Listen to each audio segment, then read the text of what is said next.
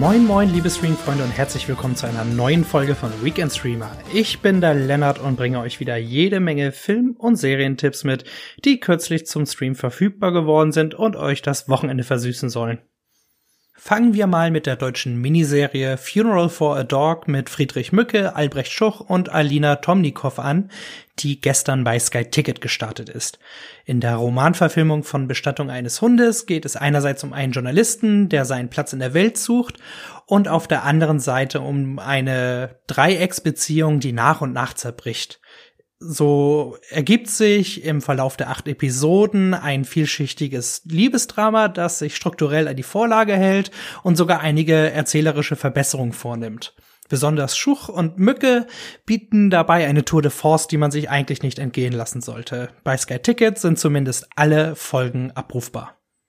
Anders verhält es sich bei dem nächsten Achtteiler mit dem Titel We Crashed von dem nun die ersten drei Episoden auf Apple TV Plus erschienen sind. Im Wochenrhythmus folgen dann die restlichen Episoden. Aber erstmal möchte ich euch noch etwas zur Serie selbst erzählen. Das Drama basiert auf dem gleichnamigen Podcast und erzählt auf fiktionale Weise vom Aufstieg und Fall des Unternehmens WeWork, das sogenannte Coworking Spaces angeboten hat. Darin spielen die Oscar-Preisträger Jared Leto und Anne Hathaway den charismatischen Gründer der Firma bzw. seine Lebens- und Geschäftspartnerin. Neben den unternehmerischen Aufs und Ups beschäftigt sich die Miniserie auch mit der Beziehung der beiden. Hathaway und Leto gehen in ihren Rollen dabei wunderbar auf. Wer zum Beispiel The Social Network von David Fincher mag, wird hiermit auf jeden Fall seinen Spaß haben. Und natürlich habe ich noch weitere Serienneuheiten in aller Kürze für euch. Bei Disney Plus sind das Drama Beth und das Leben sowie beide Staffeln der französischen Horror-Fantasy-Serie The Returned erschienen. Netflix-User finden jetzt die Dramedy Standing Up und den polnischen Fantasy-Horror Krakau Monster bei dem Streaming-Giganten. Krimi-Fans dürfen sich auf Adam Dalgleish Scotland Yard auf Sky Ticket freuen. Zudem gibt's die deutsche Dramödie Oh Hell bei Magenta TV und schließlich ist die zweite Staffel von Love Life mit Anna Kendrick bei Starsplay aufgeschlagen. Weiter geht's mit einigen filmischen Bangern. Denn bei Disney Plus ist der exzellente Krimi-Thriller Nightmare Alley von Regiegenie Guillermo del Toro erschienen. Darin spielt Bradley Cooper einen ehrgeizigen Magier, der als der große Stan Karriere macht. Und dann trifft er auf eine skrupellose Psychologin, gespielt von Kate Blanchett, die mit ihm einen überaus perfiden Plan schmiedet. Das Ganze basiert auf dem gleichnamigen Roman von Lindsay Gresham und verzichtet wahrscheinlich anders als für Del Toro-Filme üblich auf ein Effektfeuerwerk. Obwohl dieses Statement natürlich debattierbar ist, weil Del Toros Filme fast immer gut aussehen und interessante visuelle Ideen mitbringen. Sei's drum.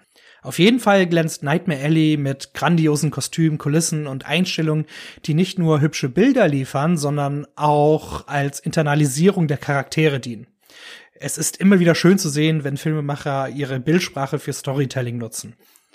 Bradley Coopers und Kate Blanchetts Leistungen müssen auch nochmal hervorgehoben werden und in Summe ist Nightmare Alley ein fabelhafter Film über Verbitterung und Ambition, der leider im Kino gefloppt ist. Naja, sind auch keine Superhelden drin, nicht? Mit dem Thriller No Exit möchte ich euch noch eine weitere Buchverfilmung auf Disney Plus empfehlen. Die Prämisse ist eigentlich nichts Revolutionäres. Fünf Leute finden während eines Schneesturms in einer Berghütte Zuflucht, darunter auch ein entführtes Mädchen. Und nun stellt sich die Frage, wer ist der Kidnapper? Im Grunde also ein wohlbekanntes Katz-und-Maus-Spiel, für solch ein Kammerspielartiges Setting. Da der Film aber sehr viel Tempo und Spannung erzeugt, einige derbe und mitunter überraschende Sequenzen einstreut und die Figuren gut entwickelt, sollte man als Fan des Genres 95 Minuten lang gut unterhalten werden. Und damit diese Episode noch halbwegs rechtzeitig erscheint, gibt es die restlichen Filmtipps im Schnelldurchlauf. Auf Sky Ticket gibt es mit dem Drama Minari, wo die Wurzeln schlagen und dem bitterbösen Promising Young Woman, der aber erst morgen verfügbar ist, gleich zwei Oscar-prämierte Filme, die sich auf jeden Fall lohnen. Bei Disney Plus ist nun abseits der bereits genannten Empfehlungen noch die Anti-Helden-Comedy Deadpool 2 erschienen. Amazon Prime Video hat mit dem erstklassigen Indie-Drama Waves, Requiem for a Dream sowie dem Biopic Sully gleich drei sehenswerte Titel in der Flatrate veröffentlicht. Außerdem sollte man sich meiner Ansicht nach die schwedische Dark Comedy Höhere Gewalt in der Arte Mediathek anschauen. Bei Netflix ist zudem das tolle deutsche Drama Je suis Karl mit Luna Wedler und Jannis Niewöhner abrufbar und zu guter Letzt findet ihr in der ZDF-Mediathek neuerdings den Krimi Der namenlose Tag von der deutschen Regielegende Volker Schlöndorff. Dazu ein kurzer Hinweis. Am Montag erscheint ein umfangreiches Interview mit Volker Schlöndorff im Cinema-Podcast Shortcuts. Außerdem möchte ich euch den Dokumentarfilm More Than Robots von Gillian Jacobs empfehlen, der bei Disney Plus zu finden ist. Darin geht es um einen Mikrokosmos, den nur wenige auf den Zettel haben, nämlich um jugendliche Robotererfinder, die im Wettbewerb First Robotics 2020 um die Weltmeisterkrone kämpfen. Die Doku konzentriert sich dabei auf Teams aus aller Welt, ihre Probleme, die auch gesellschaftspolitischer Natur sind und wie die Corona-Pandemie dem Ganzen einen Schraubenschlüssel in die Zahnräder geworfen hat. Es gibt etwas zum Lachen und auch zum Nachdenken, sehr schön inszeniert, auch wenn der Film im letzten Drittel etwas abflacht. Und bevor ich euch in die Freiheit entlasse, möchte ich noch einen Rohrkrepierer der Woche küren.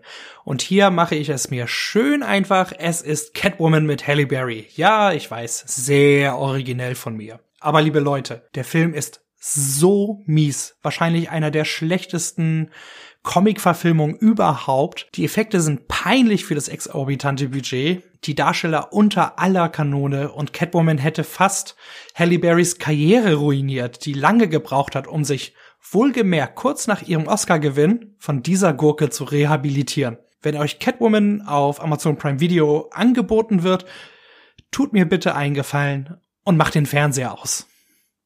Und damit wäre ich endlich am Ende angekommen. Ich hoffe, dass euch meine Tipps bei der Zusammenstellung eures Wochenendprogramms helfen konnten.